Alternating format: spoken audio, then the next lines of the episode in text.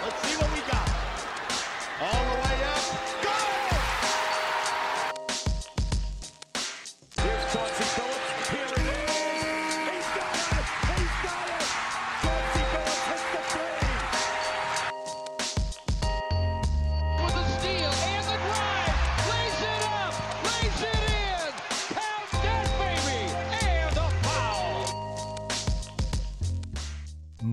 toutes, bonjour à tous et bienvenue dans les chroniques de Motor City. Les chroniques de Motor City, c'est votre podcast dédié à l'histoire et à la culture des trois Pistons.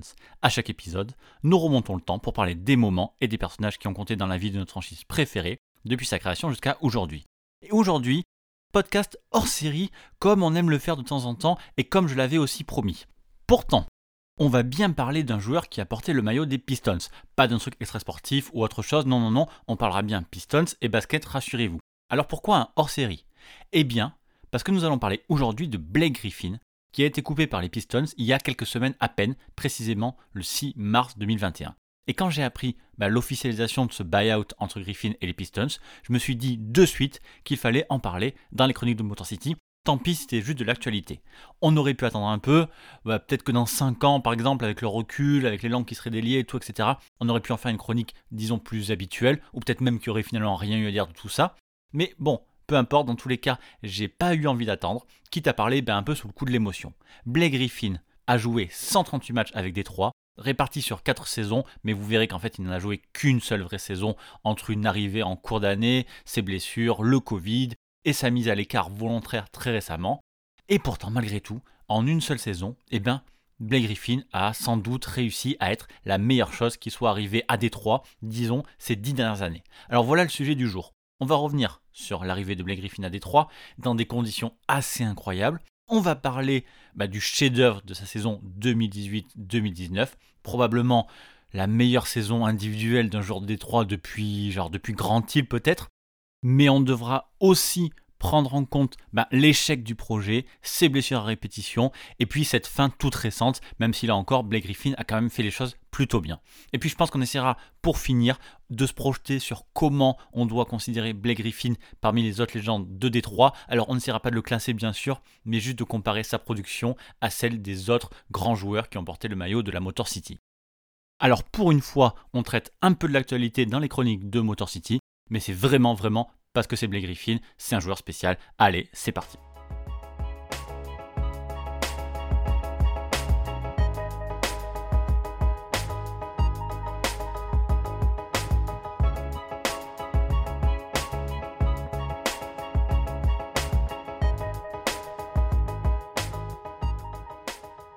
Avant de débarquer de manière complètement inattendue à Détroit, on a tous connu Blake Griffin comme joueur des Clippers.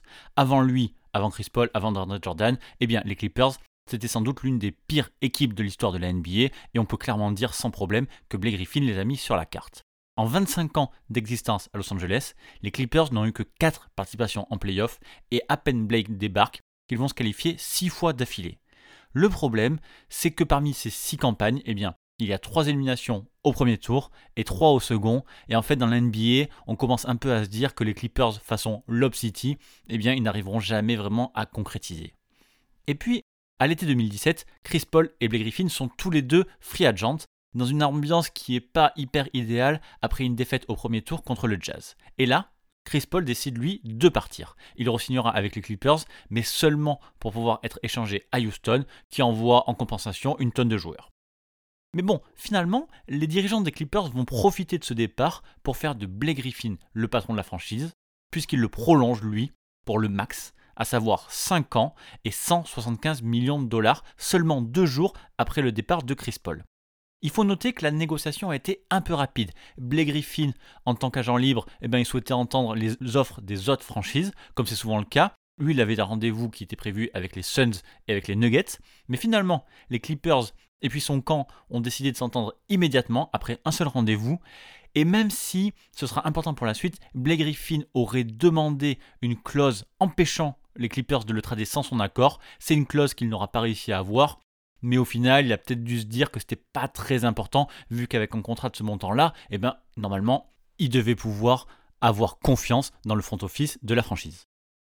Et puis, sept mois plus tard seulement, Le 29 janvier 2018, alors que les Clippers sont dans une saison ben, plutôt correcte, Jerry West, qui avait pris la tête de la franchise l'été précédent, décide de faire ce que personne ne pensait possible en montant un énorme trade qui envoie Blake Griffin eh bien, à Détroit, accompagné de Brice Johnson et Willie Reed, contre Avery Bradley, Tobias Harris, Boban Marjanovic, le premier tour 2018 des Pistons qui deviendra Miles Bridges et un second tour 2019.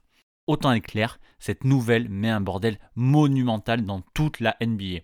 Ce qui est bien, c'est que pour une fois, je parle d'un fait récent dans les chroniques, donc je peux partager mon expérience personnelle, et je me rappelle encore d'un NBA Twitter en feu, où tout le monde avait du mal à y croire, jusqu'à Blake Griffin lui-même, qui a partagé un tweet avec juste un petit gif du prince de Bel Air, une scène où on voit Will Smith qui est tout choqué. Ce qui veut dire sans doute que Blake Griffin a appris son trade comme nous tous en recevant une notif sur son téléphone. Voilà, finalement, bah, il aurait peut-être dû vraiment pousser pour l'avoir cette no trade clause. Et puis ce qui choque pas mal aussi, c'est la destination. Blake Griffin, c'est le visage de la deuxième équipe de Los Angeles, c'est une superstar de la NBA depuis sa saison rookie, c'est un dunker fou, c'est un multiple All-Star, c'est le chouchou des médias, et du coup il débarque dans ben, l'environnement totalement opposé. À Détroit, on est dans la quatrième et bientôt dernière saison de Stan Van Gundy, et le binôme André Drummond, Reggie Jackson ne fonctionne pas du tout, entre un Drummond nonchalant qui enchaîne les stats dans le vide et un Jackson qui est tout le temps blessé. Du coup, cette décision, elle ressemble un peu à un all-in côté Pistons, puisqu'au moment du trade, la franchise a un bilan très moyen de 22 victoires pour 26 défaites, ce qui les positionne à ce moment-là à la 9 passe à l'Est, donc théoriquement hors playoff. Et puis, selon les bruits de couloir de l'époque, il semblerait bien que ce soit Tom Gore, le propriétaire de la franchise, qui aurait été à l'initiative de ce trade, en cherchant à gagner rapidement et à avoir un minimum d'attractivité pour remplir sa toute nouvelle Little Caesar Arena. Et pourtant, cette saison 2017-2018 des Pistons va se finir sans playoff. Pour la deuxième fois consécutive, Détroit n'accroche pas les 40 victoires, principalement parce que Reggie Jackson a été blessé quasiment la moitié de la saison, en ne revenant que pour les 10 derniers matchs, histoire de retrouver un peu de sensation. Blake Griffin, du coup, a mis aussi pas mal de temps à s'acclimater. Il faut dire que justement, à l'absence de Reggie Jackson, on lui a demandé beaucoup, beaucoup dans la création, qui lui a demandé de son côté pas mal d'ajustements. Et puis, l'échantillon a quand même été assez réduit, puisque dès le 26 mars, Blake Griffin a été mis de côté par les Pistons à cause d'une blessure à la cheville. En tout, il n'aura joué que 25 matchs pour sa première demi-saison à Détroit.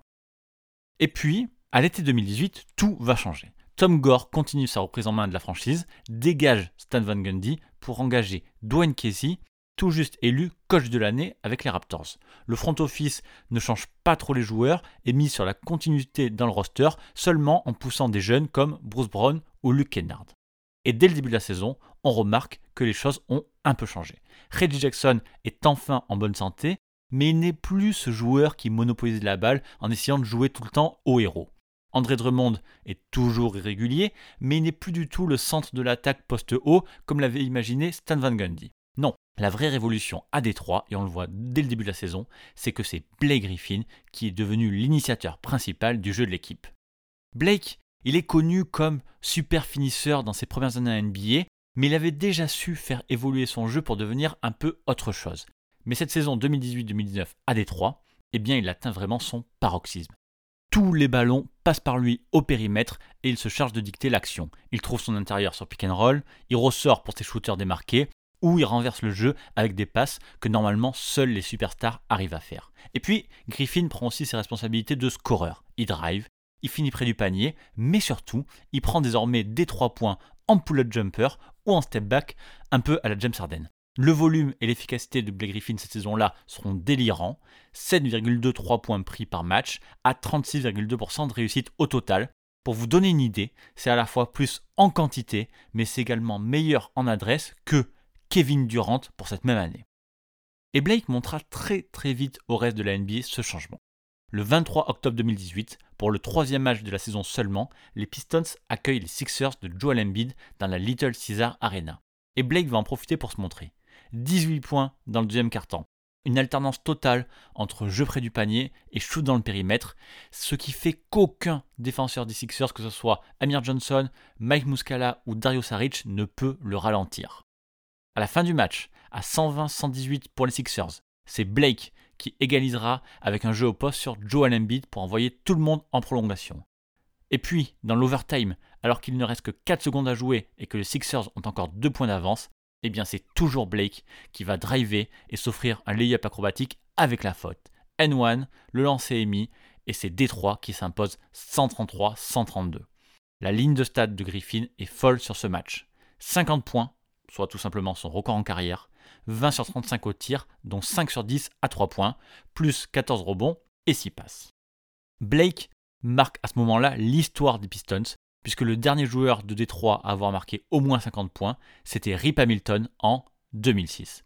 Et puis, Blake Griffin rejoint aussi à cette occasion des légendes, comme George Yarley, qui avait marqué 52 points en 58, Dave Bing, qui avait marqué 54 points en 1971, Kelly Tripucka, qui en avait mis 56 en 83, et puis Jerry Stackhouse, qui détient le record all-time avec 57 points en 2001. Donc, Blake a fait ce jour-là mieux par exemple que Isaiah Thomas ou Grant Hill qui eux n'avaient jamais atteint cette marque des 50 points. 250 left. Blake Griffin stops and triples. Hello. He has 42. Still 40 seconds to play. Blake Griffin backs in, turns, fires off the high glass. Griffin works Embiid here and ties the score. Timeout, Philadelphia. Clock just inside 10. Blake squares up and guns and it goes. Blake with a triple. La saison avance et Blake Griffin se montre extrêmement régulier. Il dépasse quasiment toujours les 20 points, tape régulièrement les 30 et surtout, il ne manque aucun match. Enfin, si, seulement deux, mais où c'était simplement du load management pour lui éviter les gros back-to-back. Et d'ailleurs, c'est le lendemain d'un match que Blake n'a pas disputé que les Pistons se déplacent au Staples Center pour jouer les Clippers pour la première fois depuis le trade de Blake Griffin. Évidemment, ce match, tout le monde va le regarder à la loupe et avant même le début, il va faire parler de lui. Lors de l'échauffement, Steve Ballmer, le propriétaire des Clippers, se pose à côté du banc des Pistons et attend que Blake Griffin s'approche de lui pour lui serrer la main. Et là, sans même jeter un coup d'œil, Blake Griffin se met à sprinter jusqu'au vestiaire en laissant ben, le pauvre Ballmer tout seul un peu paumé. Alors en conférence de presse, Blake dira juste que cette course n'avait rien à voir avec l'envie d'éviter Ballmer, c'était juste que ça faisait partie de sa routine. Depuis 9 ans maintenant, dès que j'ai terminé avec mon échauffement, je m'assure qu'il y a un chemin et je pars en courant vers les vestiaires et je n'arrête pas de courir. Beaucoup d'entre vous sont ici depuis longtemps et m'ont déjà vu faire ça avant. Alors, si Blake n'a peut-être pas snobé Balmer, autant vous dire qu'il avait quand même un compte à régler avec les Clippers. Griffin montre dès le début qu'il n'est pas là pour rigoler et joue un match XXL. Il se déchaîne, provoque énormément de fautes et profite des espaces que lui laisse la défense de Los Angeles. Sa première mi-temps est sans doute la meilleure de sa saison et ensuite il a tranquillement géré le match. Au final, il termine cette rencontre avec 44 points à 5 sur 13 de loin, 8 rebonds et 5 passes décisives. Et cette première partie de saison va être récompensée par les coachs NBA qui décident de sélectionner Blake Griffin au All-Star Game 2019 il sera dans la team Giannis. Et mine de rien, ça faisait trois éditions que Blake Griffin manquait, soit à cause des blessures, ou simplement bah, parce que la NBA commençait un peu à l'oublier. Blake Griffin sera le seul représentant des Pistons cette année-là, et franchement, son sourire fera plaisir à voir pendant tout le All-Star Weekend. Même s'il n'a que 29 ans à ce moment-là, eh ben c'est déjà presque un vétéran qui laissait tranquillement la lumière aux plus jeunes ou aux plus populaires. En tout cas, ce choix des coachs confirme bien que Blake Griffin a retrouvé l'élite de la NBA au cours de cette saison 2018-2019. Pour sa première vraie saison avec Détroit, Blake Griffin avait, au moment du All-Star Game, sa moyenne de points la plus élevée de toute sa carrière, puisqu'il tournait là à 26,3 points. Ce qui permet aussi de rappeler aux journalistes eh bien, que Blake Griffin en bonne santé, c'est l'un des tout meilleurs joueurs de la NBA. Je ne pensais pas vraiment à revenir au All-Star Game, mais je savais que j'avais un autre niveau vers lequel je devais aller et être en bonne santé à ce moment-là de la saison en faisait partie. Au début de l'année, mon objectif n'était pas seulement de faire partie de l'équipe All-Star, c'était bien plus que ça. Ce qui est aussi souligné dans cette sélection au All-Star Game, c'est la transformation de Blake Griffin.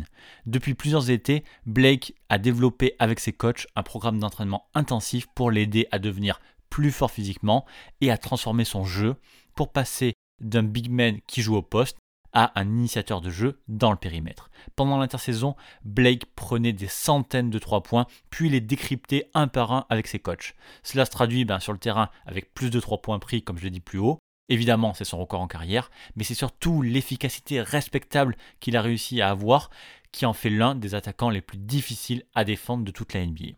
Et puis, Blake Griffin s'est aussi préparé à une longue saison, surtout à l'utilisation intensive que Dwayne Casey prévoyait d'avoir avec lui, et ça dans des rôles très différents. Quand Blake Griffin joue avec André Drummond, eh ben, il a besoin d'étirer le jeu, mais dans des line-up très small ball que Dwayne Casey a mis en place cette année-là avec parfois trois gardes, eh bien, Blake Griffin était le seul joueur intérieur. Cette combinaison de jeu intérieur-extérieur, eh ben, du coup, l'a souvent emmené sur la ligne des lancers francs, puisqu'il en mettait presque 6 par match, c'est juste en dessous de son record en carrière. Après le All-Star Break, les Pistons et Blake Griffin repartent bien, mais la franchise va coincer au pire moment. Entre fin mars et début avril, Détroit va perdre 7 matchs en 9 rencontres et sa place de playoff va être mise en danger. Et c'est sur cette période-là que Blake Griffin est écarté pour la première fois de la saison à cause d'une entorse au genou gauche. Alors c'est rien de grave bien sûr, mais Blake a tout simplement besoin de repos. Sauf que malheureusement, il ne reste que 4 matchs avant la fin de la saison et Détroit a besoin de victoire. Alors Blake revient. D'abord contre le Thunder, où il marque 44 points dans les trois premiers quarts-temps, en égalant le record de points en une mi-temps détenu par Grant Hill avec 31 points. Il réussit également un 9 sur 14 à 3 points en explosant son record personnel. Sauf que le reste de l'équipe, eh bien, il est totalement à la ramasse, genre André Drummond avec 4 points, 5 fautes, 5 pertes de balles, et 3 perd encore. Alors, Blake Griffin joue le match suivant contre Charlotte, même si son genou a encore un peu gonflé. Et on se souviendra tous qu'au tout début du match, dès le premier quart-temps, Blake Griffin se jettera tête la première pour essayer de récupérer un ballon qui avait été perdu par Wayne Ellington dans la raquette. Alors on ne sait pas s'il a aggravé sa blessure à ce moment-là, mais au match suivant contre Memphis, l'avant-dernier match de la saison, eh bien Blake ne jouera que 18 minutes parce qu'il est totalement incapable d'accélérer ou de pénétrer dans la raquette. Les Pistons le mettent au frais pour le dernier match de la saison, et heureusement, une victoire contre les Knicks en roue libre suffit pour accrocher la huitième et dernière place en playoff. Malheureusement, ce premier tour contre les Bucks, meilleure équipe de la conférence, doit se faire sans Blake Griffin, toujours blessé. Avant le début de la série, Blake est annoncé forfait ben, pour tous les matchs, mais le joueur se montre de son côté plus évasif quand on lui demande s'il pourra jouer. Je n'ai pas de bonne réponse à ça. C'est une réponse compliquée. S'il n'y avait que la douleur, je ferais avec et j'irais jouer. Mais c'est une situation compliquée. Si c'était juste ma décision, j'irais jouer. Les Pistons vont perdre assez lourdement les deux premiers matchs contre Milwaukee. Moins 35 et moins 21 pour fêter, entre guillemets, le retour en playoff. Clairement, cette équipe, bah, elle n'a pas le niveau. Et Blake Griffin n'y changeait pas grand-chose, encore moins diminué. Et pourtant, après deux matchs à Milwaukee, Blake va revenir sur une jambe pour le public de Détroit. Il a une espèce de genouillère XXL qui lui prend toute la jambe, on dirait un plâtre, et malgré ça, eh ben Blake va jouer 30 minutes pour 27 points, 7 rebonds et 6 passes décisives dans le Game 3. Bien sûr, les Pistons vont encore perdre, et même si le sweep est inévitable, eh ben Blake sera en tenue pour le match 4 dans l'espoir d'arracher au moins une victoire pour le public de la Motor City. Il finira à 22 points en 27 minutes et à sa sortie pour 6 fautes, eh bien le public, souvent muet de la Little Caesar Arena, dans lequel on trouve ce soir-là Ben Wallace, lui fera une standing ovation. Et d'ailleurs, je vais juste rien dire et vous laisser profiter. Everybody here should get on their feet and give this guy a standing ovation, and they are, and they are. Look at this, on one leg, he's got a flat tire, and he is he is appreciated by what he has done. I mean, here's a guy that This is the Detroit mentality. I mean, there's a guy sitting to my right, Ben Wallace, who helped them win a championship. He has that type of mentality. Plays hurt, does all the little plays, and I'm sure Ben can appreciate what he has seen in Blake these last two ball games. Finalement, peu importe que les Pistons soient sweepés ou pas, Blake Griffin aura littéralement tout laissé sur le parquet lors de ces deux matchs. Il a montré cette mentalité col bleu que les fans de la Motor City aiment tant, et voir un joueur eh ben, mettre son corps en jeu littéralement pour essayer de gagner, c'est peut-être l'un des moments de détermination qui fait honneur à la tradition de la franchise, comme le soulignait Dwayne Casey. Blake a joué essentiellement sur une jambe et a tout donné pour notre équipe. Il a combattu beaucoup de douleurs juste pour pouvoir soutenir ses coéquipiers. Cette fin de saison est en tout cas au moins appropriée à la performance de Blake Griffin, élu cette année-là dans la All NBA Third Team, sa cinquième sélection et la première depuis 2015. Au-delà des chiffres, ce sera sûrement la meilleure saison de Griffin en NBA. Avec 24,5 points par match, il établit son record en carrière et c'est lui, quasiment tout seul, qui a ramené les Pistons en playoff pour la première fois depuis 2016, ce qui était seulement leur deuxième apparition de la décennie. En bonne santé la plupart du temps, Blake a disputé 77 des 86 matchs de Détroit en étant le point central de l'attaque de l'équipe. Meilleur marqueur de Détroit, joueur prenant le plus de 3 points, et bien Blake a aussi fini meilleur passeur de l'équipe. Et malheureusement, la suite sera beaucoup, beaucoup, beaucoup moins bonne. Après les playoffs, Blake subit une nouvelle opération, une sorte de nettoyage du genou où des fragments d'os et de cartilage sont retirés pour lui éviter de nouveaux problèmes. Évidemment, à cause de ça, Blake va devoir se reposer tout l'été. Et au moment d'une training camp, on apprend qu'il est toujours indisponible. Le genou est toujours douloureux et Blake rate les 10 premiers matchs de la saison 2019-2020. Et son retour sera catastrophique. Blake ne met vraiment plus un pied devant l'autre et franchement, il fait peine à voir sur le terrain. De 24 points à 46%, dont 36% à 3 points l'an passé, il tombe cette fois-ci à 15 points à 35%, dont un horrible 24% à 3 points. Blake montre en fait encore quelques flashs, mais rate en fait un match sur 4. Et le 28 décembre, il décide d'arrêter les frais et de mettre fin à sa saison. Il n'a joué que 18 des 33 matchs des Pistons, mais vraiment, il en peut plus. Cette saison-là, vous le savez, elle sera arrêtée pour cause de Covid, ce qui fait que les Pistons passeront plus de 9 mois sans jouer. Blake Griffin aura donc tout ce temps-là pour se remettre, mais sa saison 2020-2021, celle qui est en cours, n'est pas meilleure du tout. En fait, il n'est toujours pas à 100% et il n'a plus du tout l'impact qu'il avait en 2019. Il n'est plus capable d'être ce joueur intérieur-extérieur qui était si bon à ce moment-là. À l'intérieur, il n'y va plus du tout et à l'extérieur, son adresse n'est toujours pas revenue. Et puis, avec la reconstruction totale entamée par Détroit, eh ben Blake ne rentre plus du tout dans les plans de la franchise. Alors les deux parties vont s'entendre payer 36 millions cette saison et 39 millions l'an prochain avec sa player option, eh bien Blake va être coupé par Détroit. Et même dans son dernier geste avec la franchise, eh bien Blake Griffin va avoir de la classe. Conscient qu'il n'a pas répondu aux attentes et que son contrat est devenu un poids pour la franchise, eh bien Blake Griffin décide d'accepter un buyout dans lequel il laisse quand même 13 millions de dollars sur la table. Il s'agit là du sixième plus gros montant laissé de côté par un joueur dans toute l'histoire de la NBA. Et pour info, le record all-time appartient à un fameux Bison Délai dont on a déjà parlé dans les chroniques. Lui, il était tellement spécial qu'il avait laissé la totalité de son contrat sur la table, à savoir 37 millions de dollars.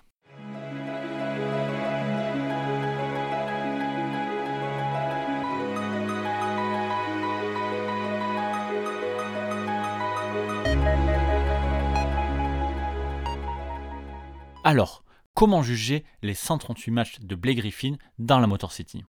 D'abord, il faut féliciter son professionnalisme. Il est passé de sa maison des Clippers dans son environnement hollywoodien à Détroit, dans la Motor City, sans jamais rien dire de négatif, et même mieux, en s'imprégnant complètement de la culture de la ville, comme le prouvera les playoffs 2019. Cette saison 2019, d'ailleurs, est probablement la meilleure saison individuelle de la décennie chez les Pistons. Avec une équipe de Détroit, ben sixième, ou voire même cinquième, eh bien on aurait sans doute eu Blake Griffin dans la conversation du MVP. Si vous voulez quelques chiffres, cette saison-là, Blake Griffin a marqué 1841 points, la dixième meilleure saison individuelle pour un joueur des Pistons. Et puis il y aura ces 189 3 points marqués, le deuxième meilleur chiffre réalisé en une saison par un joueur de Détroit, derrière les 191 d'Alan Houston en 95-96.